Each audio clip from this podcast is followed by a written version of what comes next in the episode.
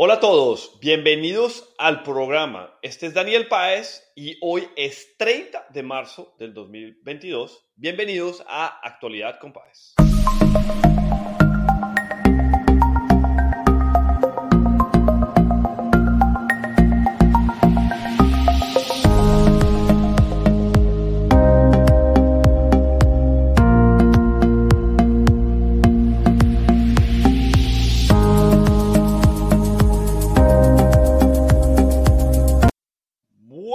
Continuamos reportando sobre la terrible guerra que está sucediendo todavía en Ucrania. Muchos cambios en la diplomacia, pocos cambios en el terreno de o en el teatro de combate que está sucediendo. Ayer las delegaciones tanto ucranianas como rusas se trasladaron a Turquía, Istambul, para conversaciones de paz. Alguien me preguntaba por qué escogieron a Estambul. Hay muchas razones.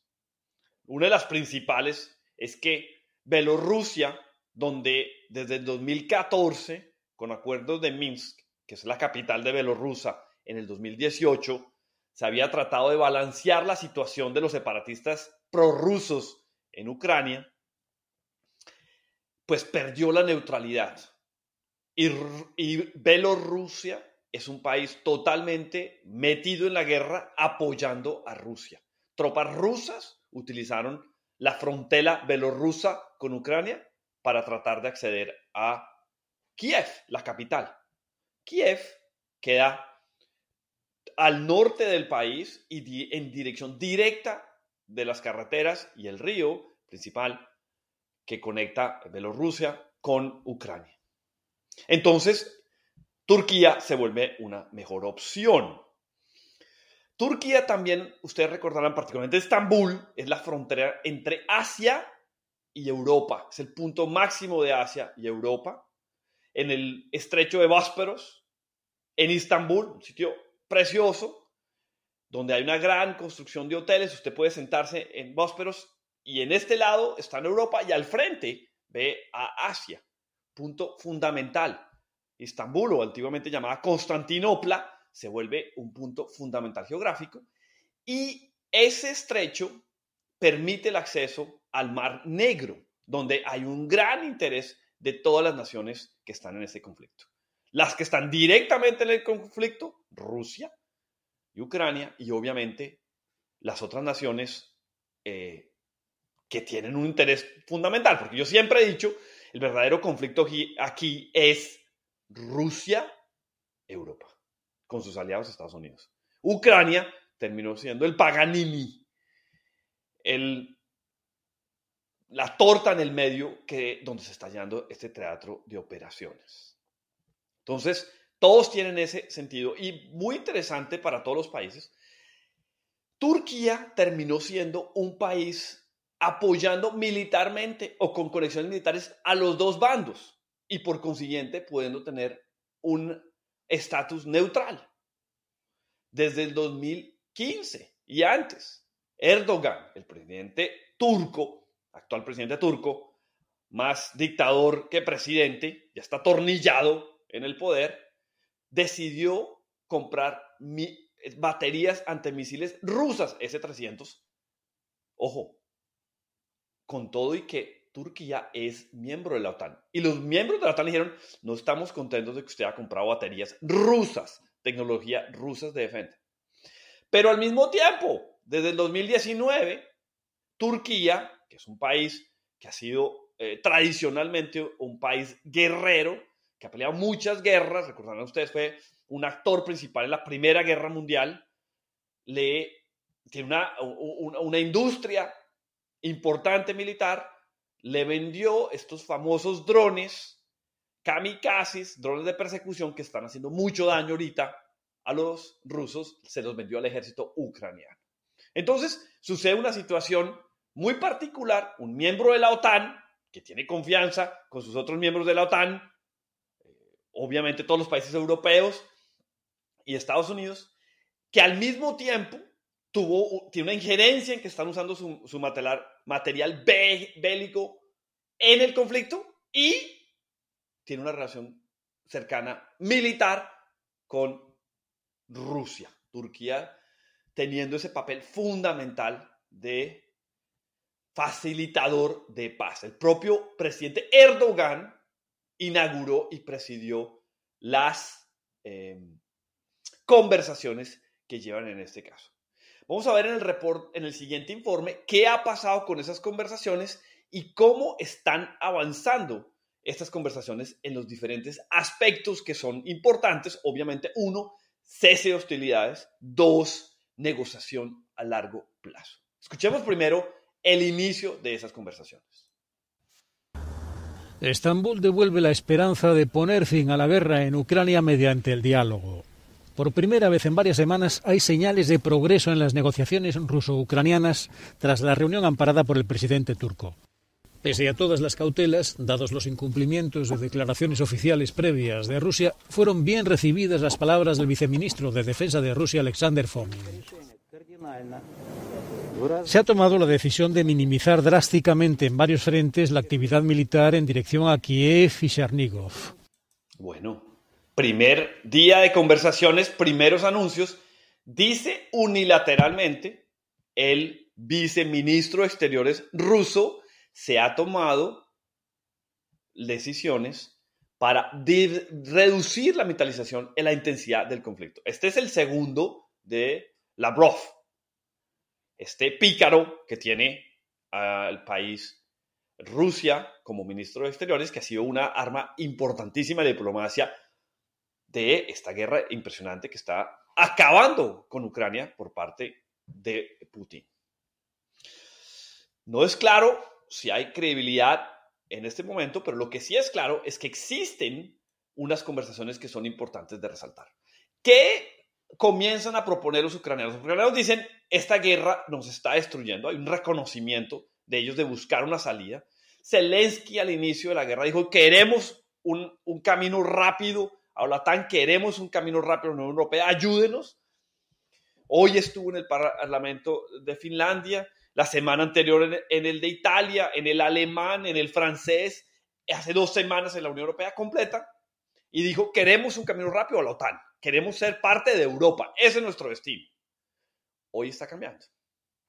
Hoy han dicho, podemos llegar a un estatus neutral, pero necesitamos que tanto nuestro pueblo como los países europeos y Rusia acepten a largo plazo ese estatus neutral. Debería funcionar. Después habrá un proceso de ratificación por parte de los parlamentos de los países garantes y del Parlamento de Ucrania. Esta es la clave. Tenemos que conseguir el apoyo de la sociedad para que este tratado pueda consolidarse. Ucrania espera la respuesta de Rusia. Ucrania espera la respuesta de Rusia de decirle, ¿es satisfactorio para usted que Ucrania defienda ese proceso neutral a partir de un tratado firmado por todas las partes, no solamente nosotros, no solamente un referendo de nuestro pueblo, pero también los europeos? Vamos a ver cuál es la respuesta. Inicialmente ellos han dicho que no. ¿Qué piensa los aliados? ¿Qué piensa Washington? Escuchemos.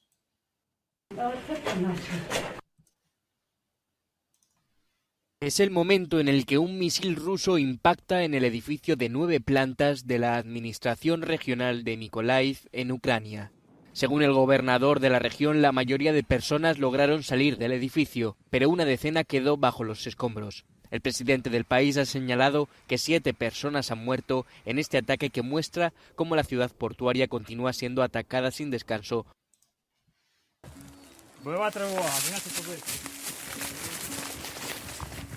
On the outskirts of Kiev, civilians turned soldiers stake a line of defense around the capital. They run maneuvers in newly dug trenches. Можливо, тут прокопати таку траншею. Practice sharpshooting. Імпровізоване стрільбище, імпровізовані гонги. Вони зроблені з ресорної сталі, бачите, таким Bueno, en el primer informe escuchamos cómo sigue el ataque permanente de las tropas rusas contra Mariupol en la ciudad que se ha vuelto el nombre específico de destrucción, y en la segunda, cómo los ucranianos se preparan y gracias al video y al periodista de New York Times nos reporta cómo hay un entrenamiento y un desarrollo importante. Voy a ponerles en pantalla la situación actual de guerra. Recordemos que eh, el Instituto del Estudio de la Guerra nos, eh, nos facilita esta interpretación que existe. Vean ustedes en pantalla el mapa de Ucrania, en rojo las zonas tomadas por Rusia y en azul las recuperadas por Ucrania. La situación de guerra sigue siendo la misma, ha sido la misma ya por dos semanas, una, un acecho decidido a Kiev desde el norte, desde el este y el oeste, y eh, todas las zonas fronterizas con Rusia tomadas por los rusos, y Mariupol, que es esa ciudad que ustedes ven en, la, eh, en el sur este del país, cerca al Mar Negro, completamente sitiada por los rusos. Veamos en detalle qué está pasando en Kiev. En Kiev, en las zonas azules, ustedes ven los contraataques que ha logrado hacer el ejército ucraniano desde el eh, viernes de la semana pasada. Hay un avance. Las zonas azules que están sucediendo en el, este y en el oeste son importantes. Recordemos que ese corredor este-oeste en Kiev es fundamental para los ucranianos. Ahí es donde están llevando las armas que vienen de Occidente, las llevan en ese corredor desde las, fronteras con Polonia, eh, la, la, proximidad con Moldavia, ahí es donde están usando el ingreso de su armamento para defenderse y al mismo tiempo al este de Kiev es fundamental para poder apoyar las otras zonas que se encuentran en ataque por parte de los rusos. Está sitiada las ciudades, ¿no? Está sitiada las ciudades, pero hay un contraataque que resalta, que se ve en este momento, eh, que ojalá en este momento eh, facilite que haya una salida negociada. Mariupol, por el contrario, ven ustedes las zonas amarillas, que es la mayoría del mapa, completamente tomadas por los rusos. Mariupol es una ciudad que está sitiada, lleva sitiada más de dos semanas y en este momento los rusos, calle a calle, casa a casa, han venido conquistando esa ciudad, cortando el agua, cortando los servicios. Allá es donde hicieron el ataque al teatro, donde atacaron el hospital maternal. Todo ese ataque para demostrar la toma de esta ciudad de Mariupol. Ese Mariupol se vuelve la estructura perfecta para lograr tomar todos los puertos sobre el Mar Negro, incluido Odessa, que se encuentran de ataque. Si ustedes ven en pantalla nuevamente el mapa, vean ustedes, Mariupol, la zona amarilla que se ve, se vuelve eh, una plataforma particularmente importante para los rusos para pasar a, Odessa y con Odessa se pierde el control de los ucranianos del Mar Negro. Por consiguiente, ingreso y, salida de productos y unas dificultades muy grandes. Ya las dificultades económicas son inmensas. Y eso sigue sucediendo. Vamos a ver qué pasa con las negociaciones. ¿Qué ha pasado? Ya para terminar este segmento sobre la guerra. Claramente, Occidente, los europeos, pero los americanos también han demostrado que no tienen, no están disponibles para pelear. Rusia ha demostrado que está dispuesta a pelear, a poner soldados, a que exista fatalidades en sus filas. Ya se estiman que son 15.000, las estimaciones eh, las más conservadoras, a otros que hablan de más, 15.000 soldados y tropas rusas, muchísimas más ucranianos ahora está, y eso demuestra que Rusia tiene capacidad de pelear, está dispuesta a luchar y a volver a esos teatros de guerra que había perdido un poco desde la caída del muro de Berlín. Claro, con un ejército sin moral, con una tecnología pobre, poco articulada, con poca capacidad de efectividad, pero una cosa es no, no tener un buen ejército y la otra cosa es ser capaz de pelear. ¿Cuál es la actitud de los europeos? No han demostrado su capacidad política o física de pelear. Lo mismo los americanos, que sabemos que tienen una gran capacidad de guerra, no la han tenido. ¿Cómo es posible que Biden dice está cayendo la legitimidad de Putin, que es una frase fuerte contra Putin, y después la tenga que retirar? No, no, no, no escalemos las cosas. No, no, no queremos cambiar a, a Putin. Es impresionante la debilidad que está mostrando la Unión Europea y los americanos. Es impresionante ver esa falencia de capacidad de combate que están teniendo y no poner pasos firmes militares para decir nosotros estamos dispuestos y capaces de detener a Rusia si llega a tomar una mala decisión. Los alemanes hoy financian la masacre en Ucrania pagando 600 millones de dólares al día con, por el gas y el petróleo ruso. Los alemanes han dicho, no, nosotros no podemos parar de comprar ese gas, ese petróleo, porque nos entramos en recesión. No hay una voluntad política de defender en ningún momento lo que sería su propio interés, que es la defensa nacional. Rusia está demostrando que tiene capacidad agresiva y los europeos están echándose para atrás con temas económicos, como por ejemplo el petróleo y el gas. Es importantísimo resaltar eso.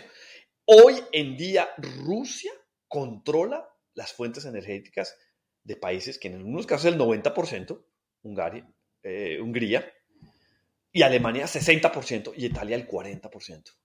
Pensaron que no había una dependencia y como lo digo en el 2018, Trump, que no me gusta y creo que falló muchísimo como presidente americano, Trump en las Naciones Unidas les dijo a los alemanes, ustedes tienen una dependencia energética de Rusia, eso es un problema. Todos se reían en ese momento. Y hoy está demostrando que esa dependencia los pone en debilidad y quien está poniendo el paso, perdiendo, perdiendo la guerra, perdiendo hombres, es Rusia, por la debilidad de las naciones europeas. Bueno, vamos a hacer una pausa y cuando regresemos vamos a venirnos más cerca aquí eh, a la casa en Australia y hablar un tema importante que afecta, que ha sido afectado por la guerra ucraniana, que es el presupuesto y el arranque de la campaña electoral en Australia. Está usted en la actualidad con Paez, ya volvemos.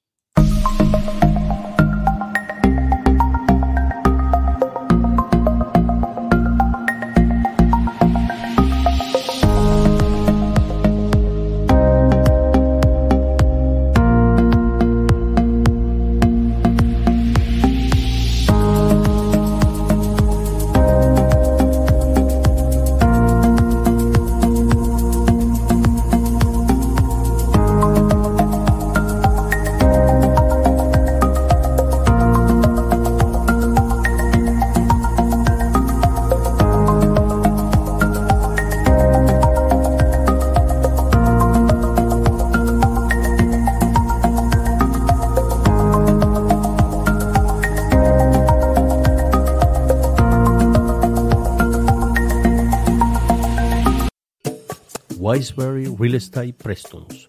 Oscar Montedioca lo puede asesorar en su compra o venta de propiedades y alquilar.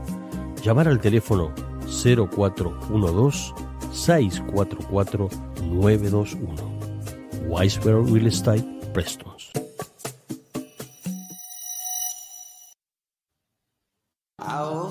¿Qué tal amigos? Les habla Lenny Bola, el fisioterapista de la comunidad de Smithfield Active Physiotherapy para comunicarles a nuestra comunidad que atendemos pacientes por Medicare, problemas de compensación, seguros privados, accidentes de vehículos y pacientes en DIS. Tenemos tres fisioterapistas de habla hispana para todas sus dolencias musculares, de columna, lesiones deportivas, problemas crónicos y agudos.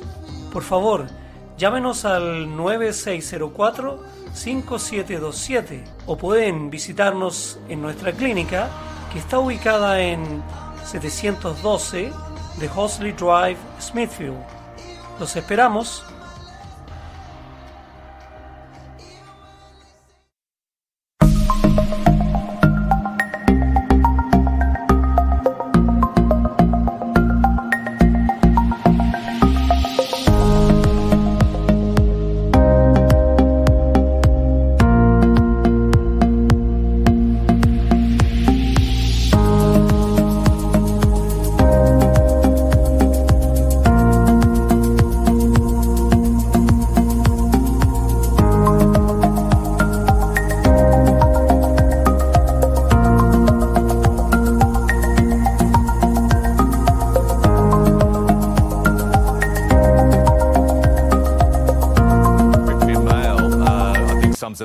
pretty well this morning, in my view. Uh, it's not calling you Josh Frydenberg, it's calling you Dosh Frydenberg. You're throwing a lot of money around to win votes, aren't you?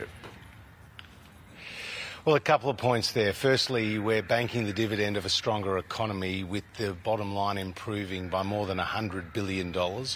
So we've actually seen revenue upgrades off the back of having more people in work and fewer people on welfare, and we've put that to the bottom line. So we see our deficits actually more than half over the forward estimates. At the same time, we are. Bueno, ahora John Frydenberg, el, el treasurer, el ministro de Haciendas de Australia. Está arrancando la campaña electoral.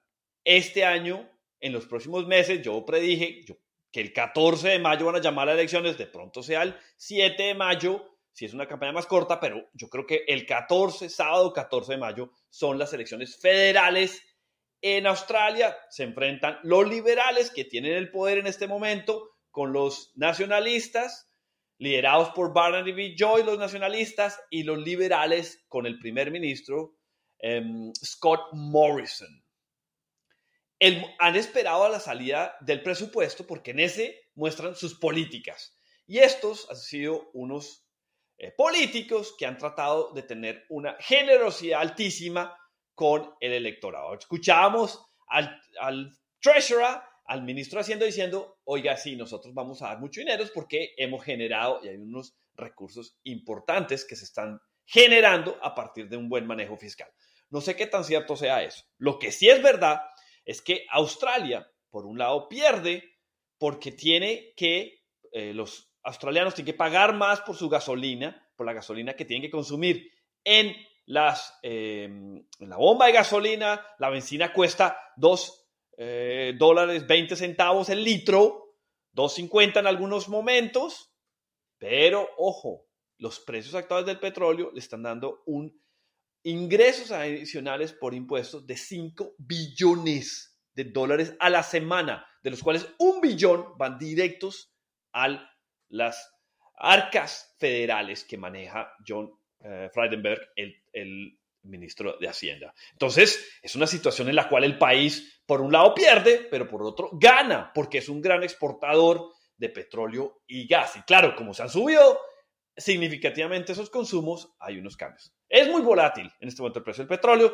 Ya vieron ustedes, Shanghai fue llamada a cuarentena y todos esperan que el consumo de petróleo por esa cuarentena que genera Shanghai va a reducir el precio del petróleo. Las estimaciones del presupuesto, ellos dicen que el precio del petróleo debe estabilizarse alrededor de los 100 dólares el barril. Eso igual beneficia. Recuerden, Australia es un gran exportador de petróleo. en muchas partes de Australia existe petróleo, una infraestructura muy fuerte para exportar, la mayoría por barco, claro está, y eso hace que puedan manejar ese, ese momento. Entonces, ¿qué ha, ¿qué ha sido el presupuesto?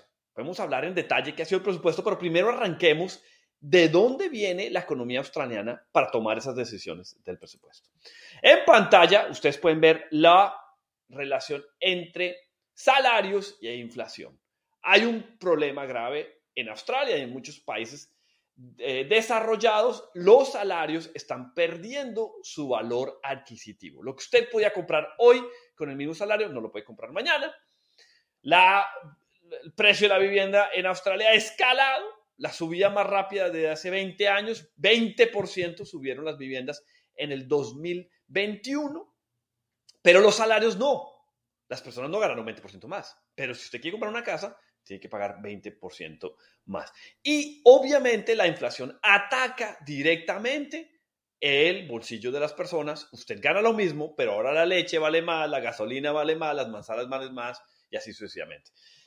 Para los que vivimos aquí en Australia, hay ciertos productos ciertos productos que nos han sorprendido, por ejemplo, eh, las frutas y verduras, a, unos costos altísimos, la carne, el cordero han subido de precio impresionante, 20, 30%. Hay otros productos en general que no han tenido. Claro, como el cálculo de inflación es un cálculo promedio, y hay cosas que nunca suben, como la educación, suben muy poco, otros que suben de una forma moderada, como los granos, pues ellos estiman que la inflación en este momento está alrededor del 4% y que va a subir máximo hasta el 4 o 5. La realidad es que en los bolsillos se siente mucho más. ¿Qué propone el gobierno para tratar de ser reelegido? Dos cosas. Primero, vamos a quitarles parte de los impuestos por seis meses de la gasolina. Así es. De los, cuando usted normalmente paga dos dólares por el litro acá, 45 centavos se van para el gobierno federal. Van a proponer que sean 20 centavos menos, o sea que usted pague 25 y esos 20 centavos se quitan de los ingresos del Estado. Una medida política muy fuerte. No es la única. Ya lo hicieron lo mismo, porque estamos en una época que usted, eh, una economía en la que usted imprime, dinero, coge deuda y no pasa nada, los no hicieron lo mismo, solamente por tres meses inicialmente. En Australia ellos proponen que va a ser por seis meses, una medida totalmente insostenible. Es imposible para un Estado poder tener un subsidio de la gasolina o no cobrar impuestos a partir de la gasolina, con todo y que es un exportador. Pero también al mismo tiempo los liberales están dispuestos a tirarle la cocina completa, todo lo que sea necesario, a ganarse esta elección. Segunda cosa que van a hacer, pagos directos a las personas. Ya se ha usado durante la cuarentena, entonces para compensar la inflación, los problemas, vamos a darles a las familias en general de ingreso medio 450 dólares en efectivo, en un cheque, se lo consignamos a su cuenta. Eso es importantísimo. Y hemos llegado a un punto que 450 no nos parece tan grande después de haber recibido JobKeeper, por ejemplo, y otros beneficios que subieron durante la pandemia. Pero 450 es la mitad de todos los pagos que se hicieron durante eh, la, crisis financiera del 2008-2009 por Kevin Rudd, el primer ministro de ese momento. En un solo presupuesto están dispuestos a dar la mitad que se dio en toda una crisis, para que ustedes se den cuenta del tamaño de las ayudas que se están haciendo en este momento para tratar de mantenerse en el poder. ¿Qué dice el líder de la oposición, quien quiere ser el primer ministro? Anthony Albanese. Poquito flojo este Anthony Albanese, nunca ha sido de mi, de mi eh, aprecio, no pienso que sea un buen político, viene de unas circunstancias en las cuales aterrizó en el puesto de líder de la oposición al caer el antecesor líder de la oposición, em, que era Bill Shorten, y este quiere pues tratar de generarlo. Poco primaveral, un poco perdido en algunos temas y poco comunicativo. Claro, la campaña de los de la oposición ha sido pongamos la atención al primer ministro, pero no lo miren acá, porque es que no hay mucho que mirar. De todas maneras, hace una respuesta válida en la cual dice aquí a los australianos lo que quieren es en el corto plazo, en el corto plazo, pagarles para que voten por los liberales, pero no hay un plazo, no hay un plan a largo plazo. Escuchemos a Anthony Albanese, el líder de la oposición en Australia. Uh, this is a plan for an election, not a plan for Australia's future. And I think people will see it for what it is. Uh, but of course, we won't stand in the way of cost of living uh, measures uh, because we've been saying for a long time that the cost of everything's going up. Petrol hit almost $2 a litre before the invasion of Ukraine. Uh, the costs of groceries, the costs of rent, the cost of everything's going up except people's wages. And what this budget indicates is that wages will fall this year by $1,355.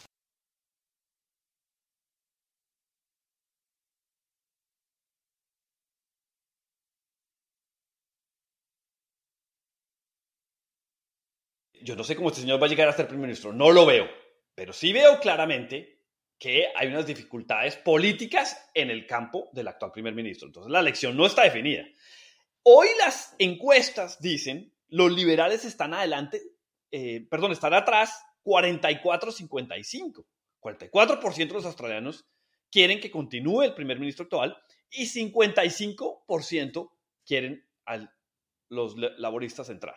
Hay otras encuestas que dicen que es 42-58. La distancia es mayor.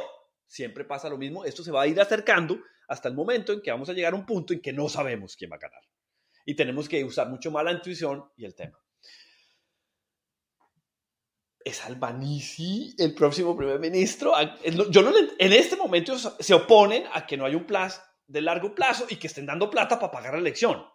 Eso lo dice claro, pero lo que no entiendo es cuál es la alternativa. Porque lo siguiente que dice es que cuando el presupuesto se vaya al Parlamento, no se van a oponer. Entonces, ¿qué? si está de acuerdo o no, porque hay que usar las armas políticas para uno defender sus posiciones políticas. Si hay cosas que está de acuerdo, pues defiéndalas y apoya al gobierno y las que están en contra, atáquelas en el Parlamento. No, no se nos vamos a oponer. No hay un plan a largo plazo, no hay un desarrollo a plazo, pero lo que están proponiendo no nos vamos a poner. Entonces, ¿qué? El electorado tiene que escoger. Usted llega a votar y le dice, bueno, vamos entre A o B. Y uno es imposible escoger si no tiene una posición clara alterna. Si a mí no me da una posición tan alterna, yo me voy por el que conozco. Sí, a este le conozco y me está dando una plata, ya sé los problemas que tiene, pero me voy a ir con ese. Albanese y el Partido Laborista falla en proponer una alternativa. Claro, estrategia política. Ya he hablado yo en un programa. Los australianos no les gusta subir a un gran candidato, a una persona con carisma, como fue el caso de Barack Obama en Estados Unidos, sube por su carisma, gana por esa fuerza de carisma que tiene, tanto la preelección como la, presidencia, ellos no, les gusta tumbar al gobierno que se encuentra. Entonces los laboristas lo que hacen es esconderse un poco y dejar que la atención esté en el primer ministro, no, no viendo yo que esa alternativa le permite al electorado ver las fallas del primer ministro. No existen esas fallas. Este tema del presupuesto es fundamental. Vamos a ver unas diapositivas de lo que están proponiendo en este momento como pagos directos a las personas. Si usted está en Australia, va a ver eh, unos ingresos directos en algunas partes, 3 billones de dólares australianos, o sea, 3 mil millones de dólares se van a dar en bajar los impuestos a la gasolina. La gasolina probablemente va a bajar de 2 dólares 20 el litro a 2 o 1,90. Se van a hacer pagos directos a las personas que tienen ingresos medios, se van a hacer pagos directos a aquellos que trabajan en los ancianatos o en el cuidado de las personas mayores. Va a haber un pago directo a las personas que tienen eh, eh, las, investigaciones y los, los temas médicos que son de importancia y van a haber un aumento en los pagos que se hacen por las medicinas, ya que bajando los costos de las medicinas que son subsidiadas por el gobierno.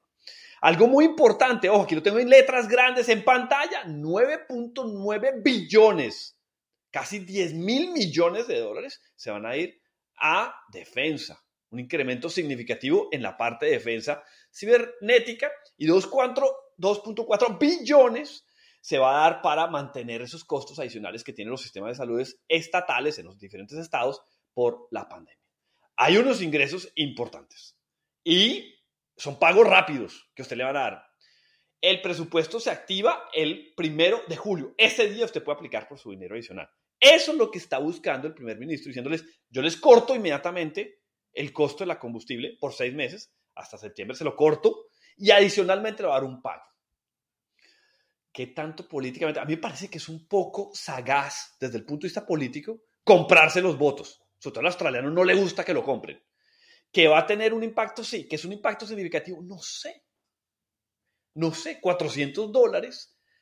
¿Será que los australianos piensan que 400 dólares recibidos en su cuenta es suficiente para convencerlos de continuar con el primer ministro? No sé. Creo que va a haber una campaña en la cual esto se va a refinar y más allá de estos pagos que sí van a ayudarle al primer ministro, van a mirar qué es lo que ha hecho el primer ministro durante los tres años que ha estado en el gobierno.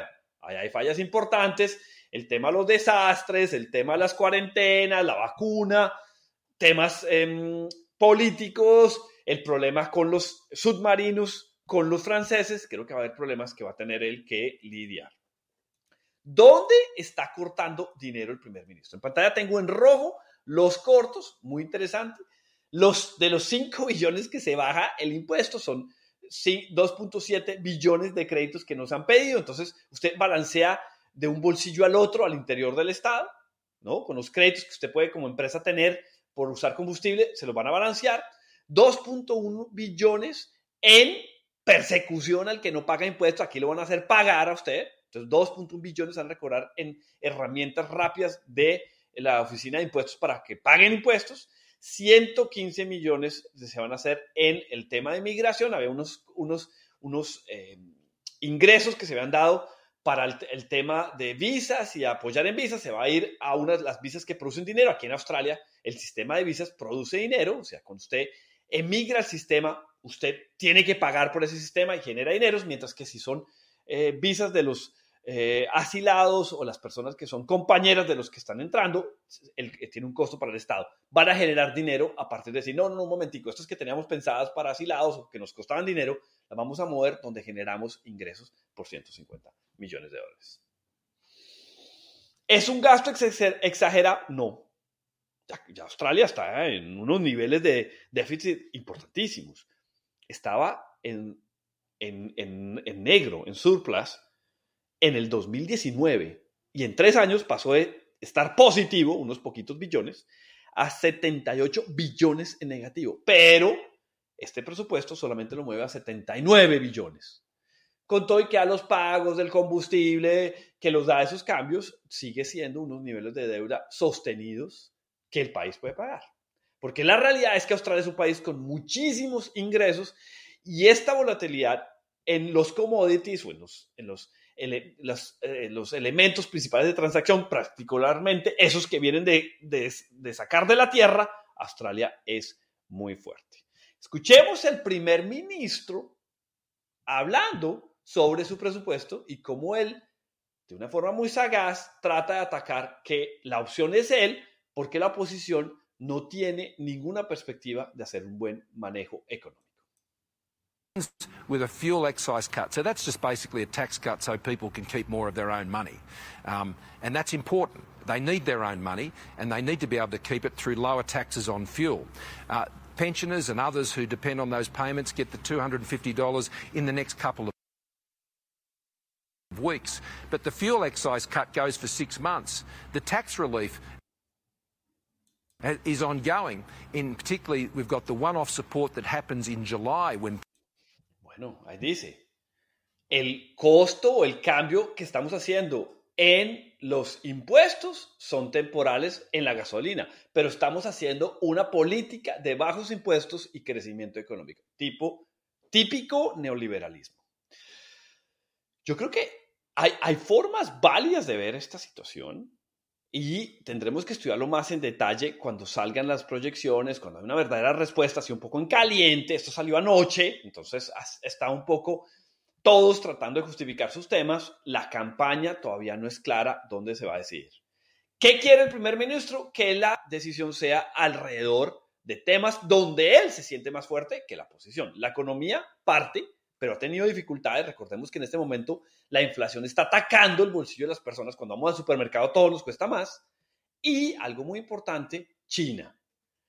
Vamos a una pausa y en el próximo segmento voy a hablar sobre ese tema fundamental que es la relación China con Australia y en el contexto general que está sucediendo en este momento en la guerra de Ucrania. Usted está en Actualidad con Páez, ya volvemos.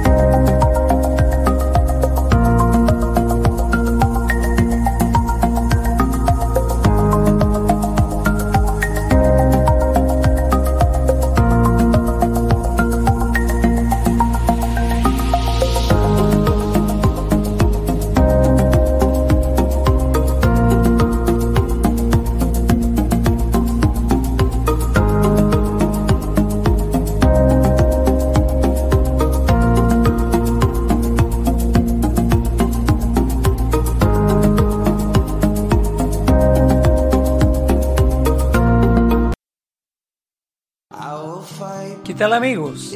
Les habla Lenny Bola, el fisioterapista de la comunidad de Smithfield Active Physiotherapy, para comunicarles a nuestra comunidad que atendemos pacientes por Medicare, problemas de compensación, seguros privados, accidentes de vehículos y pacientes en DIS. tenemos tres fisioterapistas de habla hispana para todas sus dolencias musculares, de columna, lesiones deportivas, problemas crónicos y agudos. Por favor, llámenos al 9604-5727 o pueden visitarnos en nuestra clínica que está ubicada en 712 de Hosley Drive, Smithfield. Los esperamos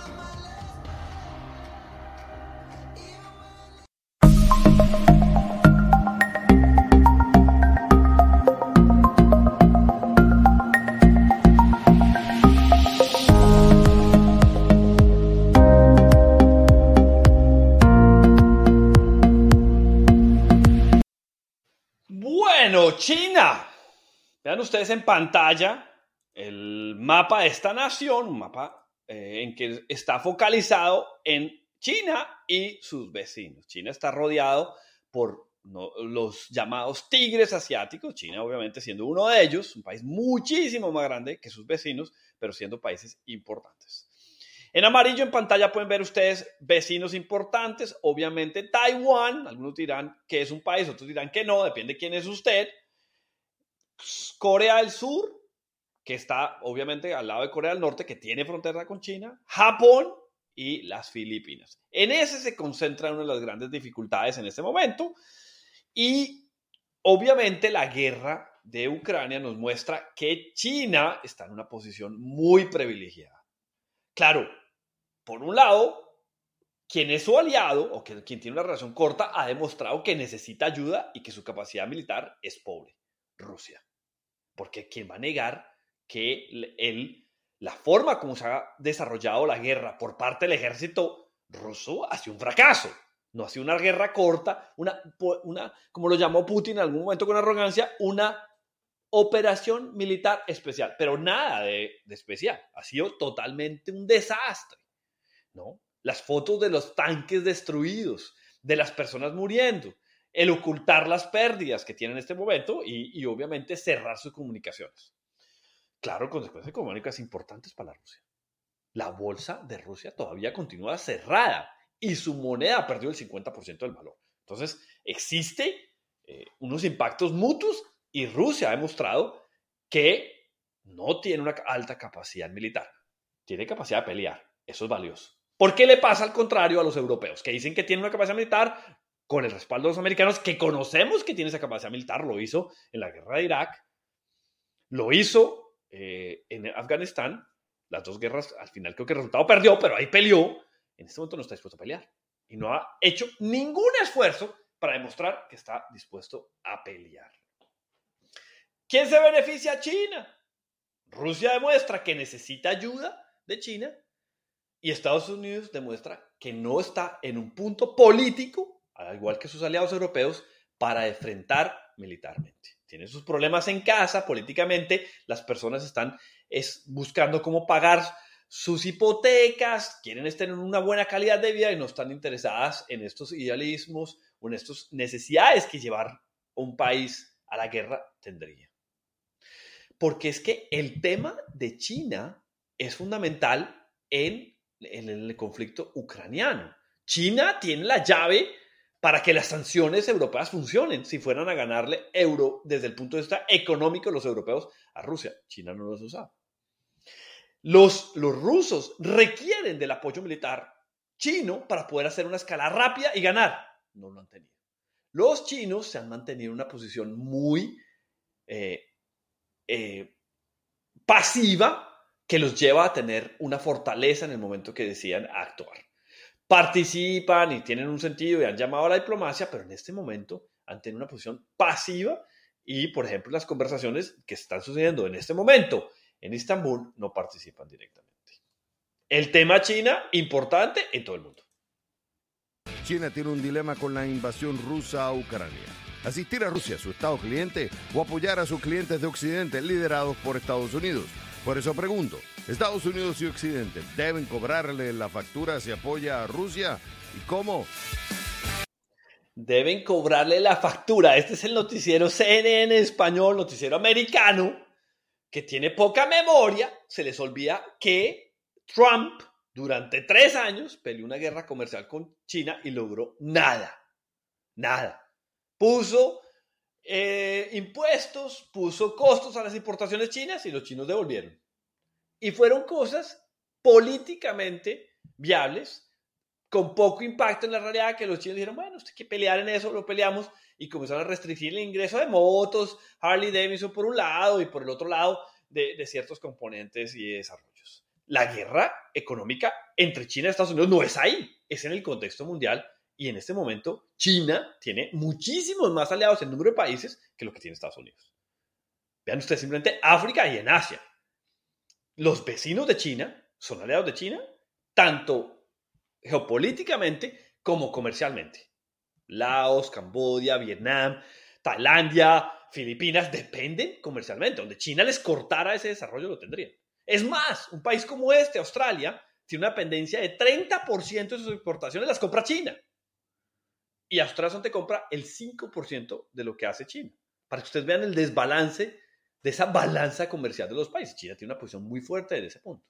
Pero se les olvida a los analistas, China también es un país tercermundista, que hace poco tiene un ejército profesional de capacidades de combatir. El ejército americano es un ejército que por más de 100 años ha tenido grandes ingresos y grandes desarrollos desde probablemente antes de la guerra, de la Segunda Guerra Mundial, y tiene esa capacidad de ser un país que ha sido desarrollado con gran educación en todos los aspectos. China solamente hasta ahora está comenzando a tener una población que tiene ese desarrollo. No tiene unos, una educación, unos niveles de desarrollo parecidos a los que tiene Estados Unidos. Es una mentira. Entonces, tiene un, probablemente un ejército rápido, grande, pero no tiene un ejército de la capacidad de desarrollo que tendría, por ejemplo, un ejército europeo o americano, donde por muchos años se ha desarrollado.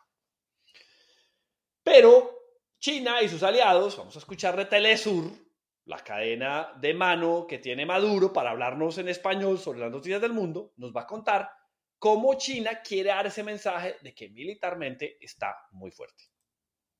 Tensiones de varios países, China ha ratificado su plena capacidad y determinación para defender su soberanía y a su vez ha incrementado en las últimas semanas sus maniobras en el mar de la China Meridional el estrecho de Taiwán.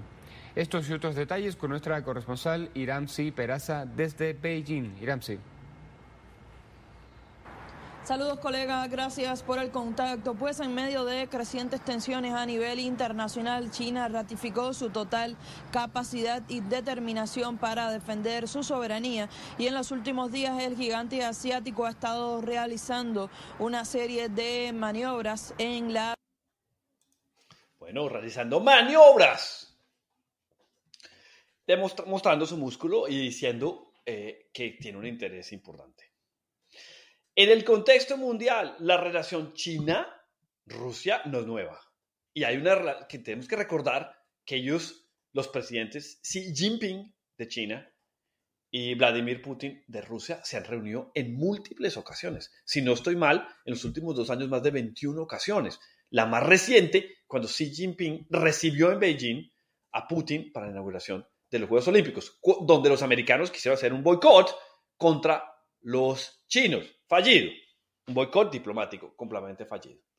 Esa relación se vuelve importante porque esa relación que tiene China comercial con la mayoría de países del mundo se extiende más allá de ese tema comercial con Rusia. Una asociación ilimitada. Eso fue lo que acordaron Xi Jinping y Vladimir Putin. En repetidas ocasiones, los presidentes de China y Rusia han demostrado su cohesión. Pekín y Moscú son socios estratégicos, aunque no al mismo nivel. El sinólogo Steve Tsang de la Universidad de Londres nos habla sobre la relación de ambos países tras la invasión rusa de Ucrania. En esta asociación estratégica entre Rusia y China, está claro que China es ahora el socio principal y Rusia el socio menor. Ahí está. En esta relación que tenemos, Rusia necesita más de China. Por eso es la, la posición tan importante que ha adquirido China. Por un lado, Rusia, un lado del conflicto, necesita de China, económica y militarmente, y por otro lado, los europeos y los americanos ya demostraron que económicamente no se pueden separar de China y adicionalmente no tienen capacidad de combate. pongámoslo mejor, tiene capacidad de combate, pero no probablemente la fuerza política o el respaldo político de su sistema político para irse a la guerra. Ya tendrían soldados en Ucrania defendiéndolos, porque es que recordemos, Ucrania tiene fronteras con países miembros de la Unión Europea y de la OTAN. Y nadie está haciendo nada. 5 millones de refugiados saliendo de Ucrania hacia los países europeos. Eso es dobla el número de refugiados que se estiman salieron de Siria. Y nadie está haciendo nada. Se nota la falta de capacidad, de interés de poder tener un sistema que los permita a los europeos defenderse. Se beneficia China. El primer ministro, y conectando con el segmento anterior australiano, Scott Morrison, ha dicho, el candidato de Beijing es el del líder de la oposición. Y eso es importante tenerlo en cuenta.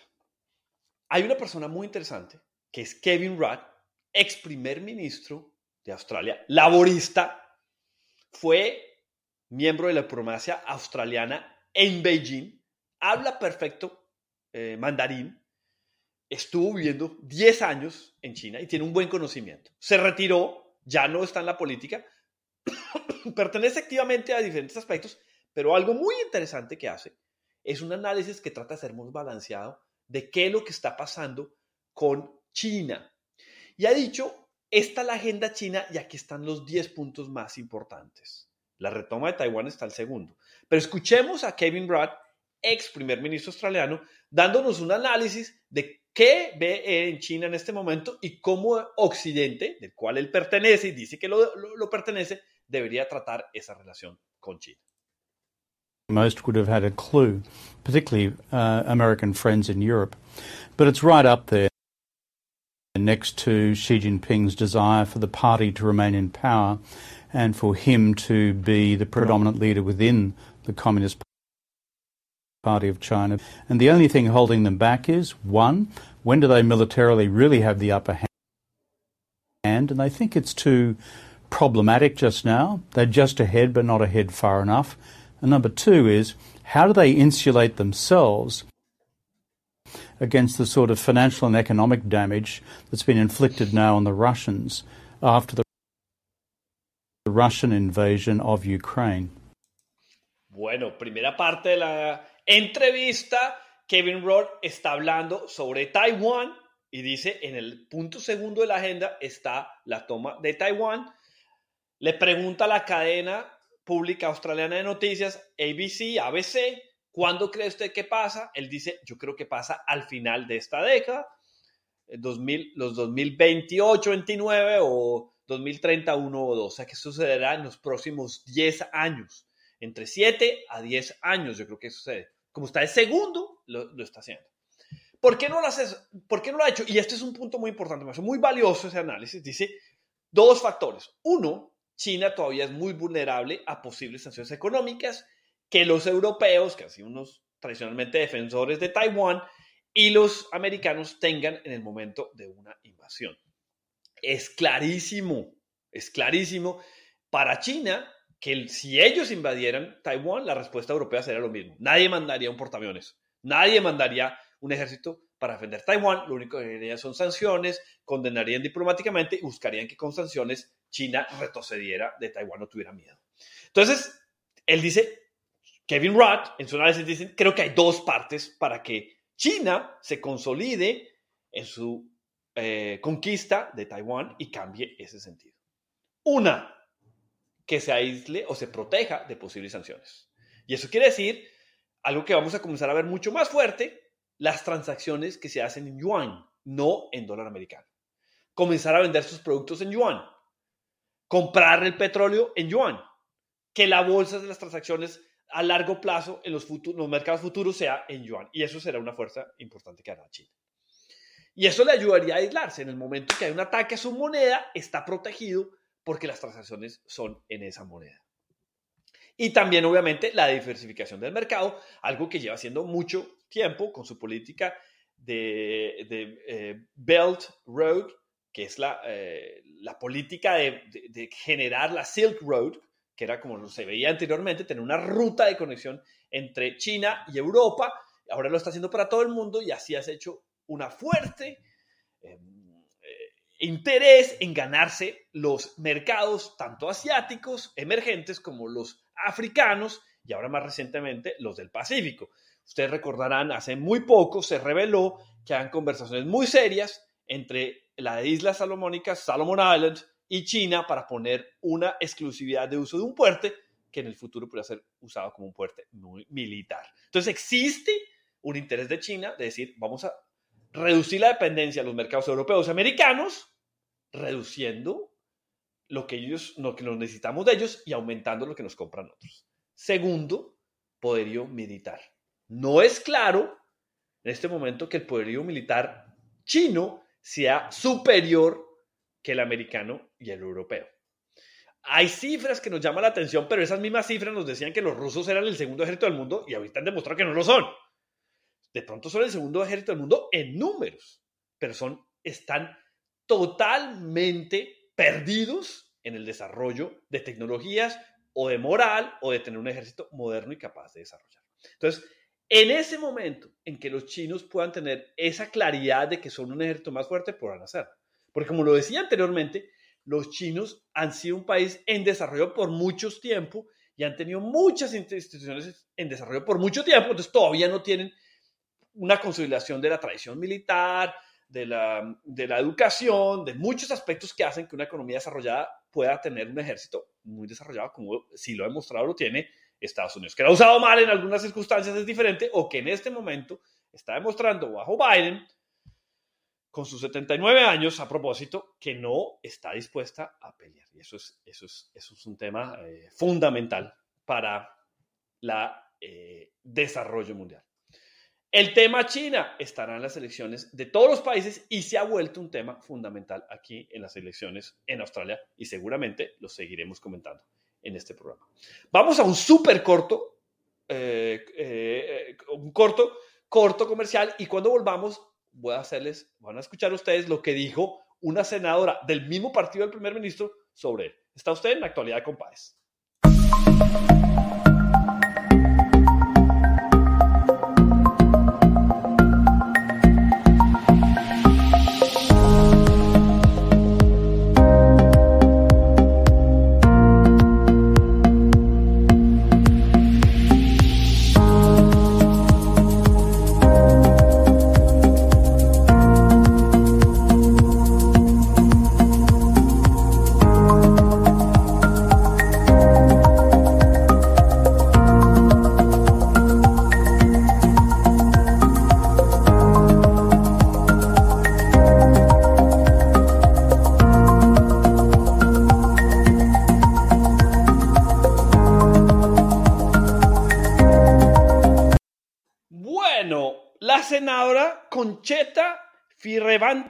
Senadora liberal, dijo unas palabras muy duras contra el primer ministro, lo llamó totalmente inapropiado para ser reelegido y que debería terminar.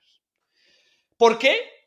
Porque esa es la política, la senadora no le quisieron reelegir su silla y no es la que va a representar a los liberales en el Senado. Eso hace pensar que en la política siempre hay dificultades. Vamos a cerrar el programa con la respuesta del primer ministro a la senadora Conchita sobre sus acusaciones de que no es apropiado de que se ganen las elecciones. Australians helping each other, which is the great character. Um, but uh, already um, there's been hundreds of millions of dollars of support already delivered uh, for the for the immediate assistance. in cash support, but also the recovery assistance, which is run by. Bueno, muy inteligentemente el primer ministro contesta con los, el tema de las eh, invasiones y negociaciones que existen. Gracias por estar en el programa. Nos vemos todos los miércoles y viernes a la una de la tarde.